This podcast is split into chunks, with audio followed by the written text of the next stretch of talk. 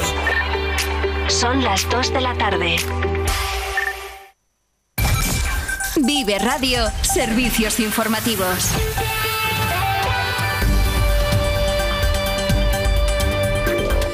¿Qué tal? Buenas tardes. Actualidad local y provincial en Vive Burgos.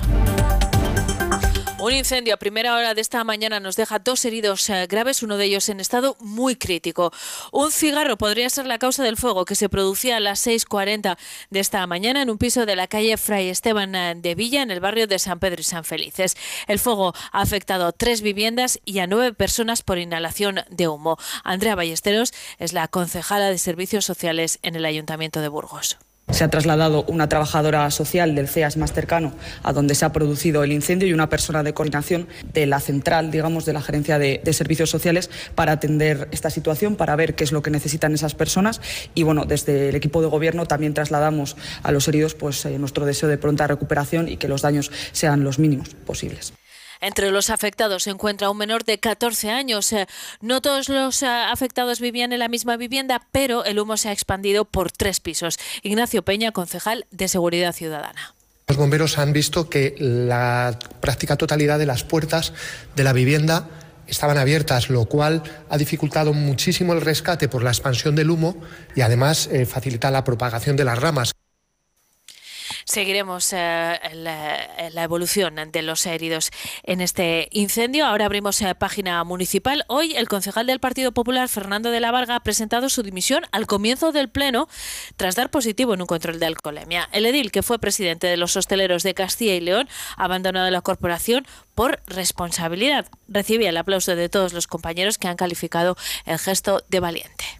Y llegado a ese punto, pues he tomado la decisión que por responsabilidad personal, social y con mis compañeros, a lo largo de las próximas horas voy a presentar mi dimisión. Creo que hay que dar ejemplo, somos personas que estamos de cara a la sociedad y por lo tanto somos los primeros que tenemos que dar ese ejemplo ante la sociedad. Quiero trasladar en representación de lo que pensamos todos los grupos municipal socialista, que esa decisión que usted ha tomado, además de difícil y valiente, le honra como persona y como político. Yo suscribo plenamente lo que ha dicho el señor de la Rosa. Fernando, gracias por tu trabajo.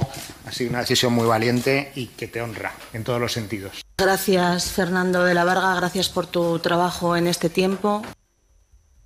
Escuchábamos al propio Fernando de la Varga y a los portavoces del Grupo Socialista, Daniel de la Rosa, del Grupo Vox, Fernando Martínez Acitores y a la propia alcaldesa Cristina Ayala. El pleno ha continuado en un pleno en el que se ha rechazado la proposición del Grupo Municipal Socialista para aumentar la ayuda municipal a la cooperación. Recuerden que Vox había exigido a su socio de gobierno reducir esta partida al 50%. Ante esa petición, la portavoz del Partido Popular, Andrea Ballesteros, ha explicado hoy en el Pleno eh, que cómo va a proceder el eh, equipo de gobierno. Unanimidad, eso sí, en otro asunto, el de instar a la Junta mm, para implementar el grado de medicina en la Universidad de Burgos. El concejal popular Juan Manuel Manso ha insistido en que pedirán al Ministerio de Sanidad la convocatoria de más plazas MIR.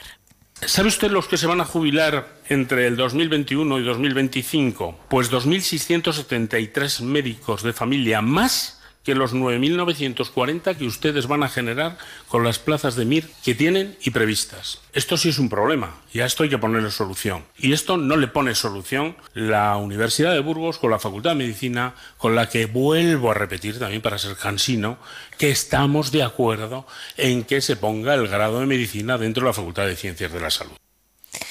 Luz verde también por unanimidad a la moción de urgencia presentada por el bipartito para pedir al actual gobierno central una partida plurianual para el nuevo mercado norte, tal y como se comprometió en el año 2021. En eh, página deportiva les eh, contamos que el Burgos BH se queda fuera de la Vuelta a España 2024. La escuadra morada habría disputado, había disputado ya las seis últimas ediciones de la ronda nacional. En esta ocasión, que en Farma y Euskaltel han sido los elegidos por Unipublic.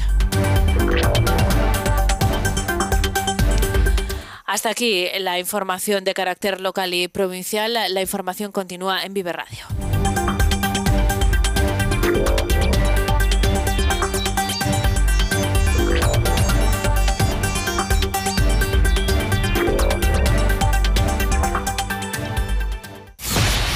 Vive Radio, servicios informativos con María Cristóbal.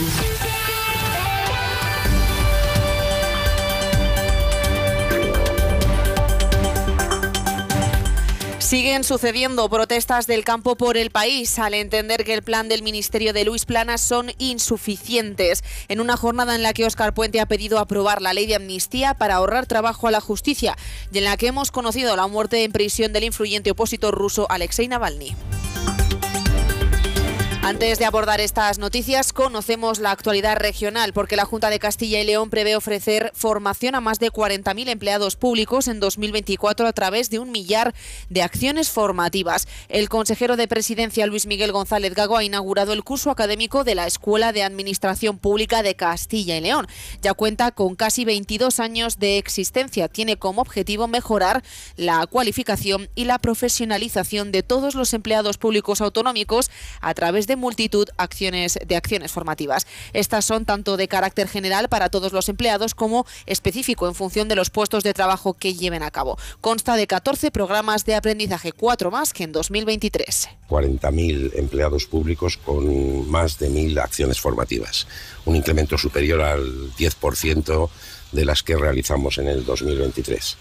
Básicamente se estructura en dos partes, el plan general eh, de formación de la CLAP, dirigido a los propios empleados de la Junta de Castilla y León, pero también tiene una segunda parte que es importante, eh, dirigida al plan de formación local dirigida a empleados públicos de los ayuntamientos y diputaciones de Castilla y León. La consejera de Movilidad y Transformación Digital de la Junta, María González Corral, ha defendido que la Junta actúe ante la callada por respuesta del Gobierno de España sobre la petición de ayudas para financiar la adaptación de los decodificadores o antenas para recibir la señal en alta definición de la TDT, puesto que este miércoles, recordamos, se terminaron las emisiones en el formato estándar. No obstante, ha denunciado que es el Gobierno el que sin mediar ha interactuado sin las reuniones con la las comunidades autónomas y ante esto ha recordado que desde Castilla y León se ha, se ha puesto en marcha una línea de 500.000 euros con una ayuda de hasta 400 euros por hogar. Y es el Ministerio el que, sin mediar, sin interactuar, sin mantener reuniones con las comunidades autónomas, decide esto de una manera unilateral.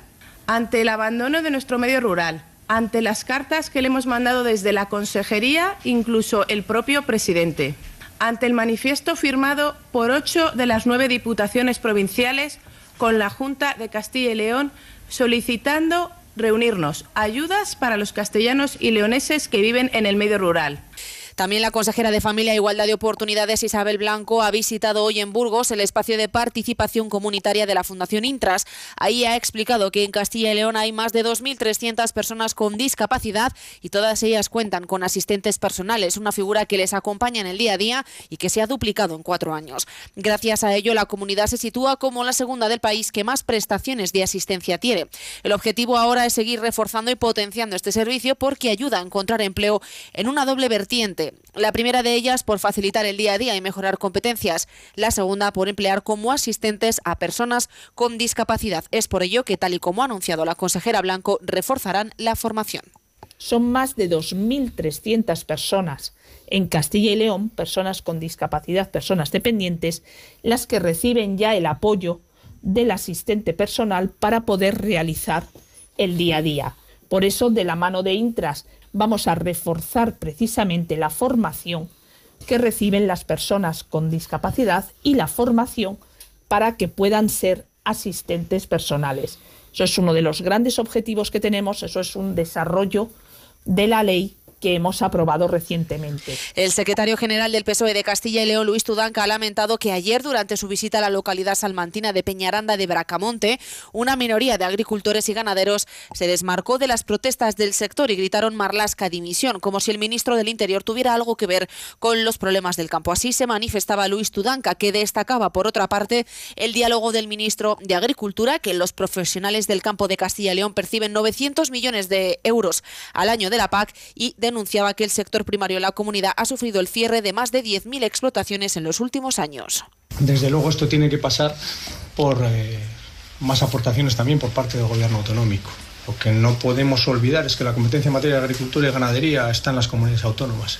Y necesitamos también que el gobierno autonómico ayude al campo, porque hay problemas estructurales, los hay.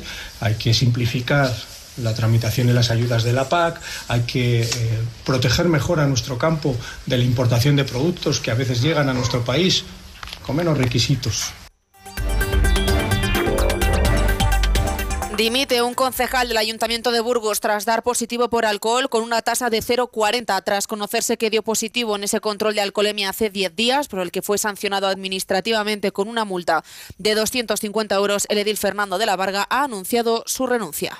Y llegado a ese punto, pues he tomado la decisión que por responsabilidad personal, social y con mis compañeros, a lo largo de las próximas horas voy a presentar mi dimisión. Creo que hay que dar ejemplos.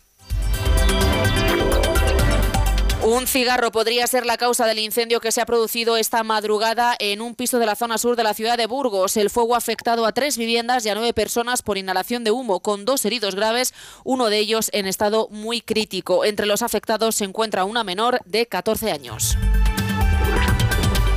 También en sucesos una mujer ha fallecido y otras tres han resultado heridas al producirse una colisión entre dos turismos en el cruce de la Valladolid 931 con la 932 en Villangómez la Nueva.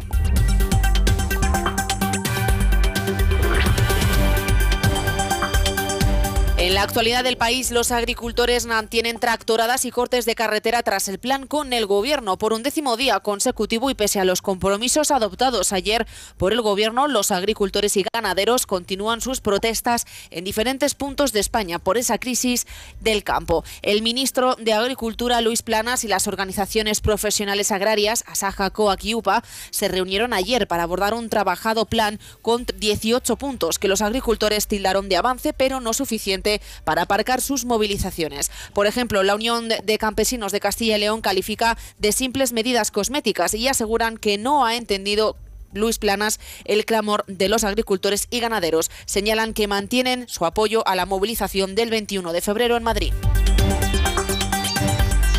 El ministro de Transporte y Movilidad Sostenible, Óscar Puente, ha pedido aprobar la ley de amnistía para ahorrar trabajo a la justicia y evitar procedimientos judiciales que desemboquen en un indulto. Puente ha señalado que no tiene sentido hacer un proceso judicial para acabar indultando, por lo que ha dicho textualmente que la ley es la solución más necesaria y útil. Ha asegurado que va a evitar un peregrinaje judicial que acabe en indulto y espera que impere la responsabilidad y el sentido común para aprobar la norma. Y sin embargo, el portavoz del PNU en el Congreso, Aitor Esteban, ha afirmado que ve complicado un acuerdo entre PSOE y Junts respecto a esta ley, aunque no imposible del todo. Ha indicado que no parece que haya avances después de que tanto PSOE como Junts se dieran 15 días para hablar y ha reconocido que la salida es complicada. Pues no parece que haya avances por el momento. Eh, se dieron 15 días para hablar. A mí no me resultaría extraño que se pudieran prorrogar 15 días más. Y, eh, pero ya veremos, porque la salida es complicada, porque ambas partes se reafirmaron, en uno en el no cambio del texto y otro en, en, que tenía que cambiarse en unos determinados términos concretos, ¿no? Y, claro, eh, ponerse tan firmes y luego salir de ahí y buscar una solución airosa para ambos es complicado.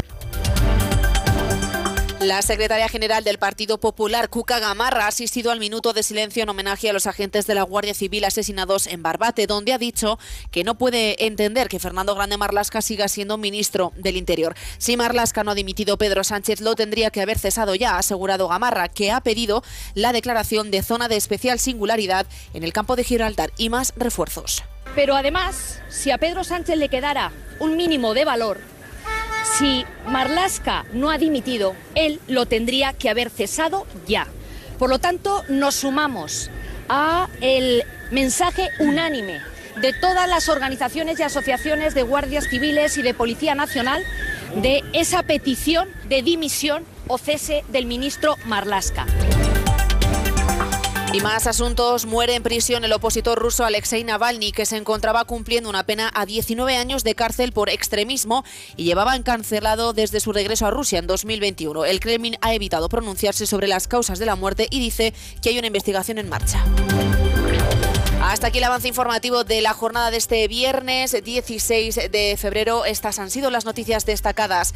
Les esperamos en la próxima parada informativa. Vive la actualidad, vive al día, vive Radio. Feliz fin de semana.